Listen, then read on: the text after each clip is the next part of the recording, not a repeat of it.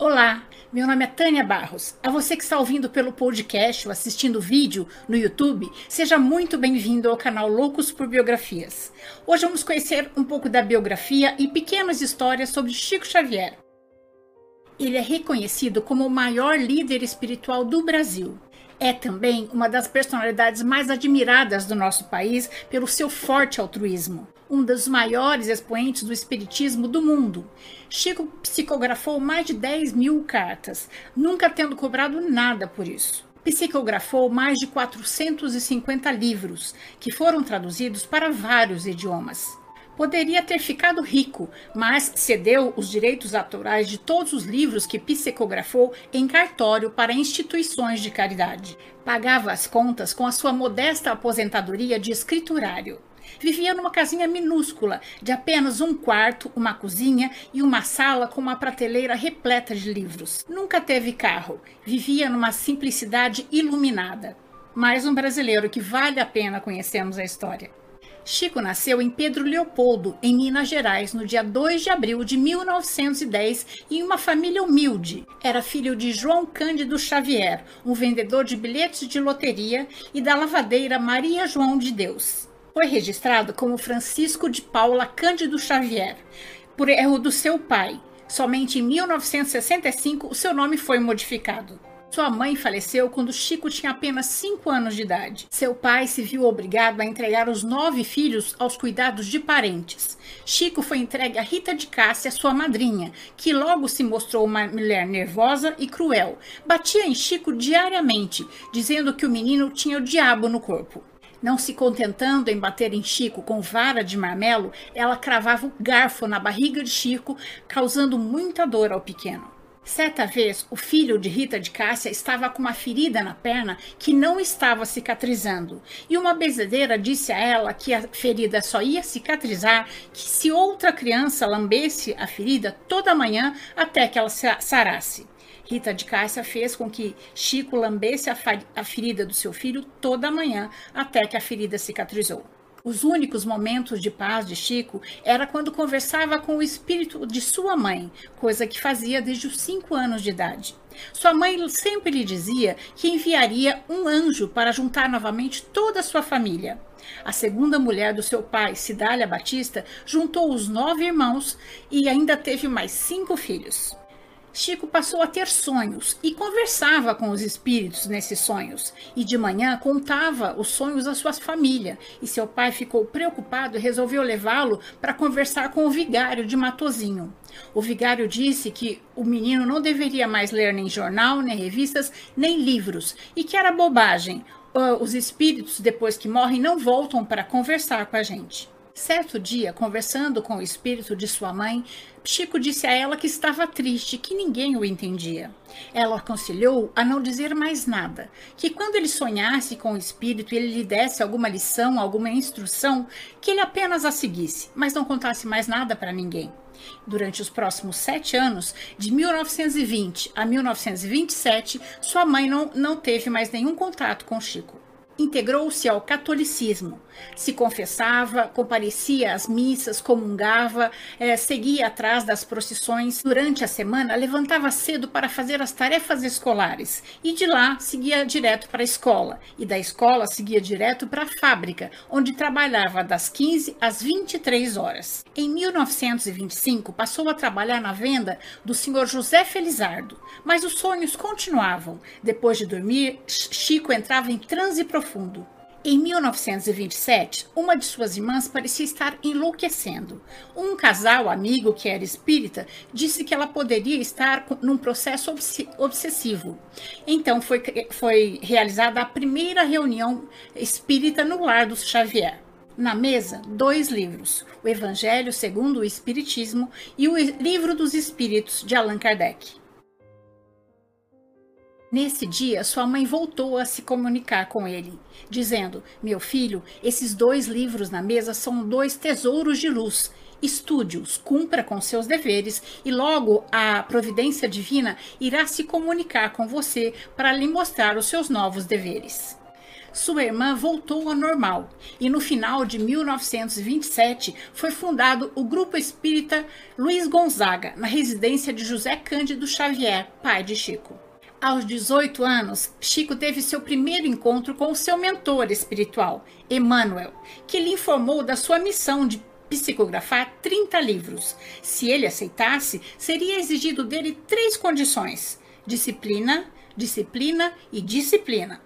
Em Pedro Leopoldo, era comum procurar em Chico quando não sabiam mais a quem recorrer. Em 1928, chegou ao centro um morador de rua cego, levado por algumas pessoas. Ele estava muito machucado, tinha caído do viaduto da Central do Brasil.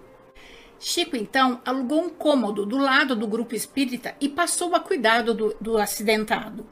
Mas ele trabalhava durante o dia e não podia passar o dia todo com o doente. Então colocou um anúncio no jornal vendo se conseguia arranjar alguém para ficar de dia com ele.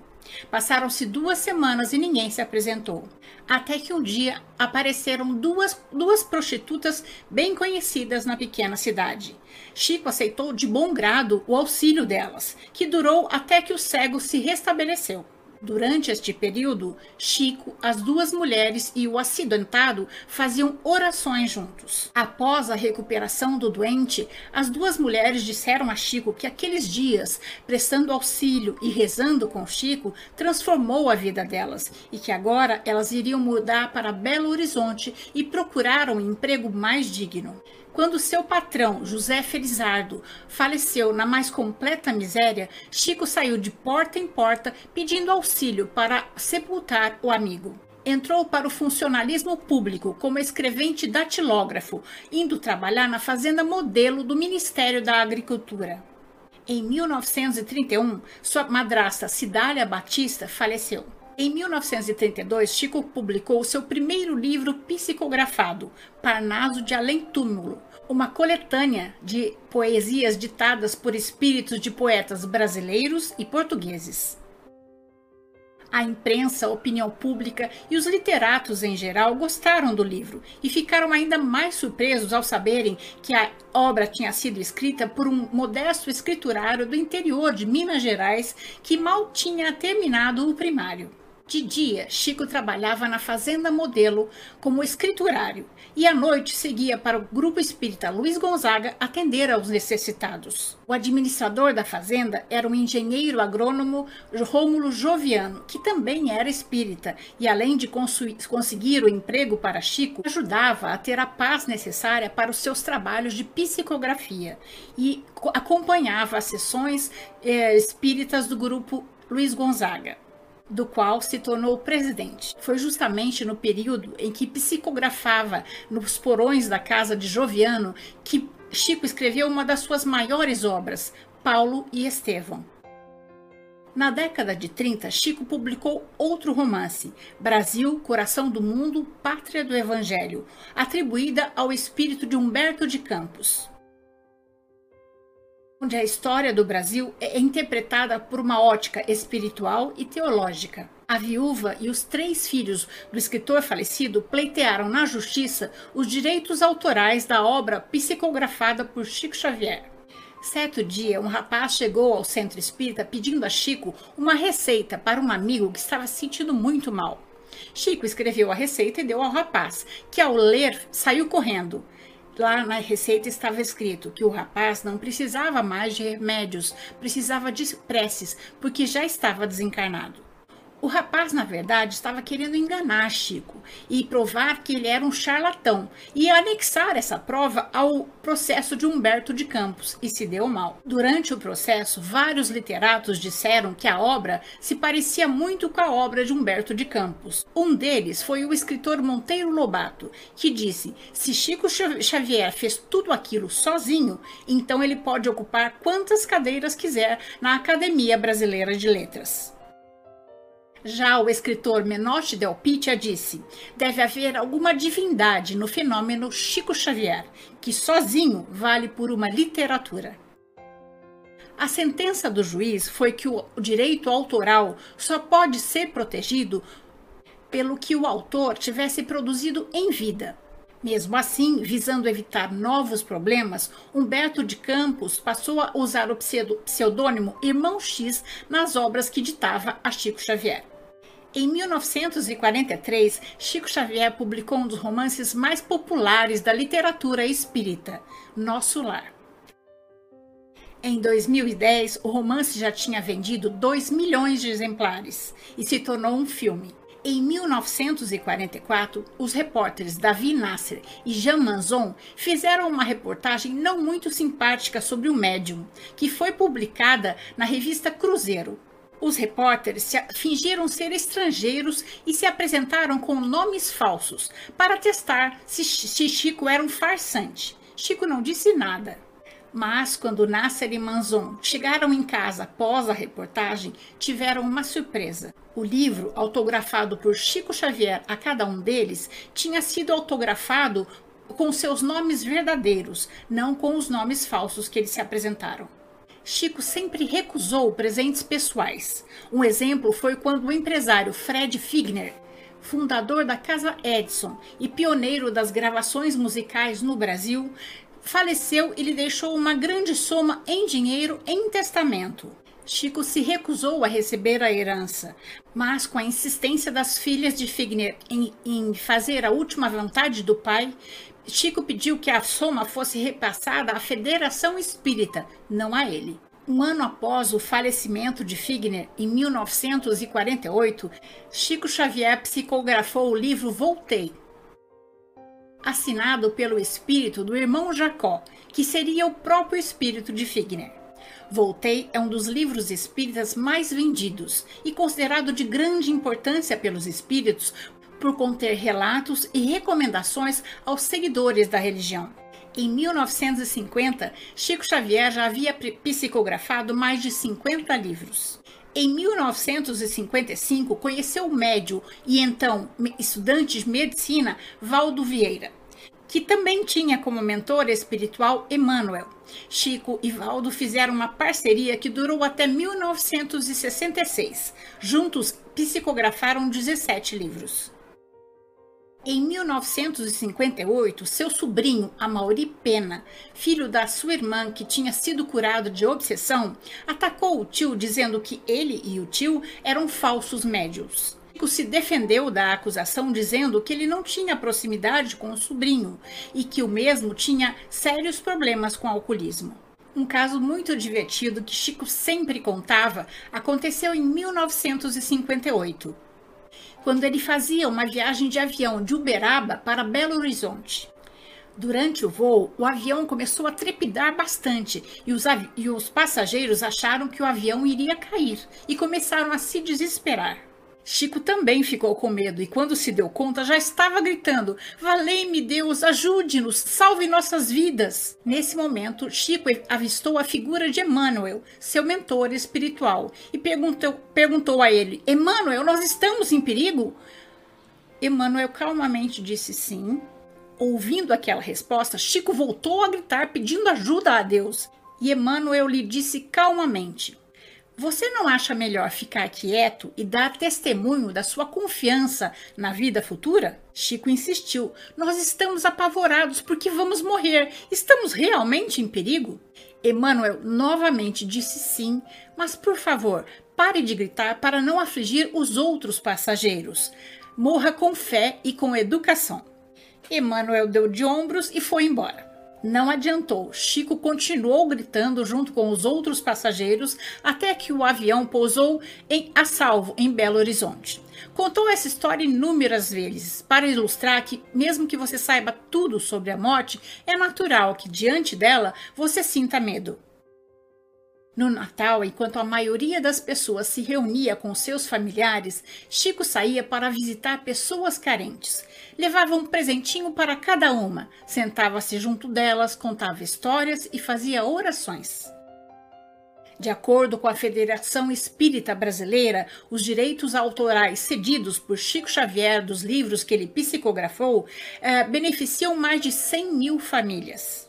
Uma das instituições criadas com essa ajuda foi o Hospital do Fogo Selvagem. Tudo começou em 1959, quando a enfermeira Aparecida Conceição Ferreira deixou seu emprego na Santa Casa de Misericórdia de Uberaba para cuidar de 12 vítimas de fogo selvagem. Doença conhecida cientificamente como penfigo foliáceo. A doença provoca bolhas superficiais que se espalham pelo corpo inteiro e arrebentam, deixando no lugar feridas abertas que criam crostas e doem. Aparecida se sensibilizou quando o hospital deu alta aos 12 pacientes por não ter o que fazer. Aqueles 12 pacientes não tinham para onde ir e Aparecida levou-os para o único lugar que podia, a sua casa. Mas seus vizinhos e parentes não aceitaram, porque acreditaram que aquela doença fosse contagiosa. Aparecida então foi autorizada a levar os doze doentes para um cômodo no asilo São Vicente de Paula. Pouco a pouco, os doentes com fogo selvagem começaram a crescer e Aparecida tratava a todos com o mesmo amor e cuidado. Quando o número de doentes estava muito grande, Aparecida foi pedir ajuda a Chico Xavier, que lhe deu roupas e, e dinheiro suficiente para que ela pudesse cuidar de todos os pacientes. Mas o número de pacientes continuou a crescer e novamente Aparecida foi recorrer à ajuda de Chico. Nessa ocasião, ela disse, ela contou a Chico que queria construir um hospital do fogo selvagem e iria para São Paulo pedir ajuda. Chico entregou-lhe um cartão de uma pessoa que poderia ajudá-la em São Paulo. Tratava-se de Assis Chateaubriand, o magnata das comunicações, dono do, dos Diários Associados e da TV Tupi, de quem já temos a biografia no canal. Chateaubriand cedeu espaço em seus veículos de comunicação para uma campanha, a fim de receber doações para a construção do Hospital do Fogo Selvagem. A luta de Aparecida não foi fácil. Certo dia, ela estava perto do viaduto do chá pedi pedindo dinheiro para a construção do, do Hospital do Fogo Selvagem quando foi presa, acusada de solicitar doações para uma instituição fictícia. Passou oito dias na prisão até que conseguiu provar a sua honestidade. Atualmente, o Hospital do Fogo Selvagem é considerado referência no tratamento dessa doença e é mantido com muita dificuldade por doações. Uma outra história que Chico sempre contava era sobre a Água da Paz. Na época das sessões do grupo espírita Luiz Gonzaga, era comum discussões sobre a mediunidade. Mesmo o Chico explicando o processo da mediunidade repetidas vezes, o processo não era bem compreendido e acabava em discussões, e isso o irritava. Em um desses momentos, o espírito de sua mãe apareceu para ele e o ensinou a acabar com essa irritação, sugerindo que ele passasse a usar a água da paz. Chico, aliviado, agradeceu e passou a procurar um medicamento em várias farmácias, mas não encontrou. E disse à sua mãe que estava difícil encontrar a tal água da paz. Então ela lhe disse que não precisava sair de casa para encontrar o remédio. Quando alguém lhe irritasse, ele pegasse um copo com água, bebesse uma parte e conservasse o resto na boca, até que aquela tentação de responder passasse, evitando assim discussões acaloradas que normalmente não levam a nada de bom. Essa era a água da paz. Em 1959, Chico mudou-se para Uberaba sob a orientação dos benfeitores espirituais, iniciou as atividades mediúnicas, reunião pública na Comunhão Espírita Cristã. Deu início à sua famosa peregrinação. Aos sábados, saía da Comunhão Espírita Cristã para visitar lares carentes, acompanhado de um grande número de pessoas. A cidade de Uberaba transformou-se num polo de atração de inúmeros visitantes do Brasil e até do exterior, que buscavam obter informações dos seus entes queridos falecidos através das cartas psicografadas por Chico Xavier. Em maio de 1965, Chico Xavier e Valdo Vieira foram ao Washington, nos Estados Unidos, a fim de divulgar o espiritismo no exterior. Com a ajuda de Salim Salomão Haddad, presidente do Centro Espírita Cristão, de sua esposa Phyllis, lançaram o livro O Ideal Espírita com o nome O Mundo dos Espíritos. No Natal de 1965, Chico e Valdo promoveram uma distribuição de alimentos e roupas para mais de 11 mil pessoas que formaram fila na porta do Comunhão Espírita Cristã. Sua entrevista, concedida ao programa Pinga Fogo em julho e dezembro de 1971 pela TV Tupi, conseguiu a maior audiência da história da TV brasileira. Nessa década, além da catarata e dos problemas nos pulmões, Chico passou a sofrer de angina. Em 1975, se desligou do Centro Espírita Comunhão Espírita Cristã e fundou em Uberaba o Grupo Espírita da Prece, passando a exercer as suas atividades neste centro. Em maio de 1976, em Goiânia, aconteceu uma das mais impressionantes histórias do médium. José Divino Nunes estava na casa do amigo Maurício Garcês conversando e ouvindo música. Após encontrar o revólver do pai, Maurício o entregou a José Divino, que começou a brincar com a arma a arma acabou disparando e matando Maurício acidentalmente. Os pais de Maurício, inconformados com a morte do filho, abriram o processo, culpando José Divino pela morte do filho. Mesmo não sendo espíritas, em 1978 foram até Chico Xavier e receberam uma carta psicografada por Maurício, pedindo que seus pais perdoassem José Divino, porque ele não teve culpa. Maurício termina a carta dizendo que estava vivo, vivendo em outro plano e com muita vontade de melhorar. A carta foi aceita como prova legal, pois coincidia com os relatos feitos pelo acusado no dia do seu interrogatório. Também em um laudo grafotécnico comprovou-se a autenticidade da assinatura de Maurício como sendo igual a que Maurício tinha quando vivo. Em 1980, já havia duas mil instituições de caridade fundadas, ajudadas e mantidas graças aos direitos autorais dos livros de Chico e campanhas beneficentes promovidas por ele. Em 1981 e 1982, Chico Xavier foi indicado ao Prêmio Nobel da Paz. A campanha foi encabeçada por Augusto César Vanucci, então diretor da Rede Globo e teve 15 milhões de assinaturas. Em 82, outra carta psicografada por Chico Xavier, a do falecido deputado federal Heitor Alencar Furtado, foi usado pela defesa para inocentar o policial José Aparecido Branco, o Branquinho, da acusação de assassinato doloso. O juiz concluiu que o, que o disparo foi acidental. Em 1985, foi a vez do bancário Francisco João de Deus usar uma carta psicografada por Chico Xavier para comprovar que o tiro que matou a sua esposa, a ex-miss Campo Grande, Leide Dutra de Deus, disparado por ele, foi acidental. Francisco e Leide estavam chegando de uma festa. Leide estava sentada na cama se despindo e Francisco colocou a arma no criado mudo no que a arma disparou e matou Leide acidentalmente. O fato foi comprovado por Leide na carta psicografada por Chico. Mesmo com catarata, angina, labirintite crônica, tumor na próstata, efizema pulmonar que o deixou preso a uma cadeira de rodas, Chico nunca deixou de trabalhar com uma alegria contagiante. Francisco Cândido Xavier faleceu no dia 30 de junho de 2002, em decorrência de uma parada cardiorrespiratória aos 92 anos de idade. Conforme relato de parentes e amigos, Chico sempre dizia que iria desencarnar em um dia em que os brasileiros estivessem muito felizes, para que o seu desencarne não causasse tristeza.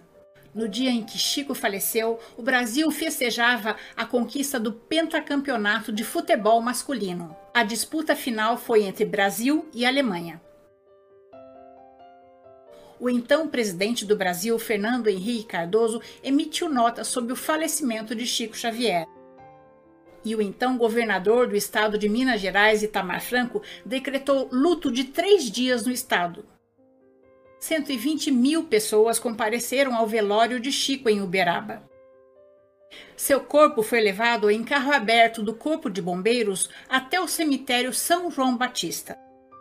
50 mil pessoas acompanharam o cortejo ao som das músicas Nossa Senhora e Canção da, da América, as preferidas por Chico, que completaria 75 anos de trabalhos mediúnicos um mês depois. Quando o caixão chegou ao cemitério, foi recebido com uma chuva de 3 mil pétalas de rosa lançadas por um helicóptero da Polícia Rodoviária Federal. O pesquisador da Universidade Estadual de Londrina, Carlos Augusto Perandrea, pós-graduado em criminologia, estudou durante 14 anos, cientificamente, 400 cartas psicografadas por Chico Xavier utilizando as mesmas técnicas com que avalia assinaturas para bancos, polícias e o Poder Judiciário, a grafoscopia.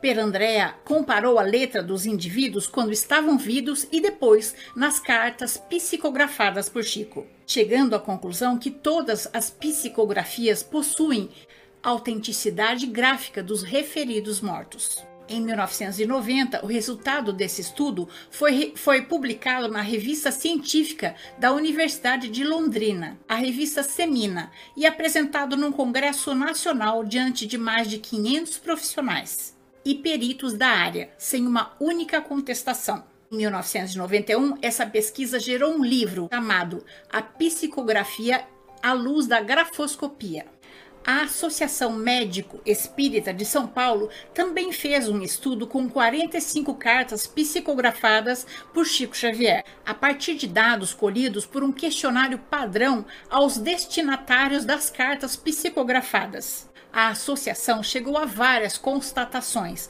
Por exemplo, 100% das famílias declararam 100% de acerto nas, nos dados declarados pelas cartas. 69% das cartas citam de um a três parentes ou amigos falecidos desconhecidos de Chico. 35,6% definiram as assinaturas psicografadas pelo médium como idênticas a dos autores espirituais. A conclusão desse estudo foi que as evidências da sobrevivência do espírito são muito fortes. Essa pesquisa gerou um livro, A Vida Triunfa, de 1990. Em 2012, Chico Xavier foi eleito o maior brasileiro de todos os tempos, num concurso realizado pela, pelo SBT e pela BBC, cujo objetivo foi eleger aquele que fez mais pela nação brasileira, que se destacou pelo seu legado à sociedade. Termino essa biografia com duas frases ditas por Chico Xavier. Para construir são necessários amor e trabalho, estudo e competência, compreensão e serenidade, disciplina e devotamento. Para destruir, porém, basta às vezes uma palavra. Agradeço as dificuldades que enfrentei. Não fosse por elas, eu não teria saído do lugar. As facilidades nos impedem de caminhar, mesmo as críticas nos auxiliam muito. E essa é a nossa história de hoje. Eu espero ter contribuído para que seu dia tenha momentos muito agradáveis. Se você gostou, deixe seu joinha, conheça as outras histórias do canal e se inscreva para conhecer as próximas histórias. O canal Loucos por Biografias traz novas histórias toda semana, em áudios e vídeos. Clique no sininho para ser avisado das próximas histórias. Até mais!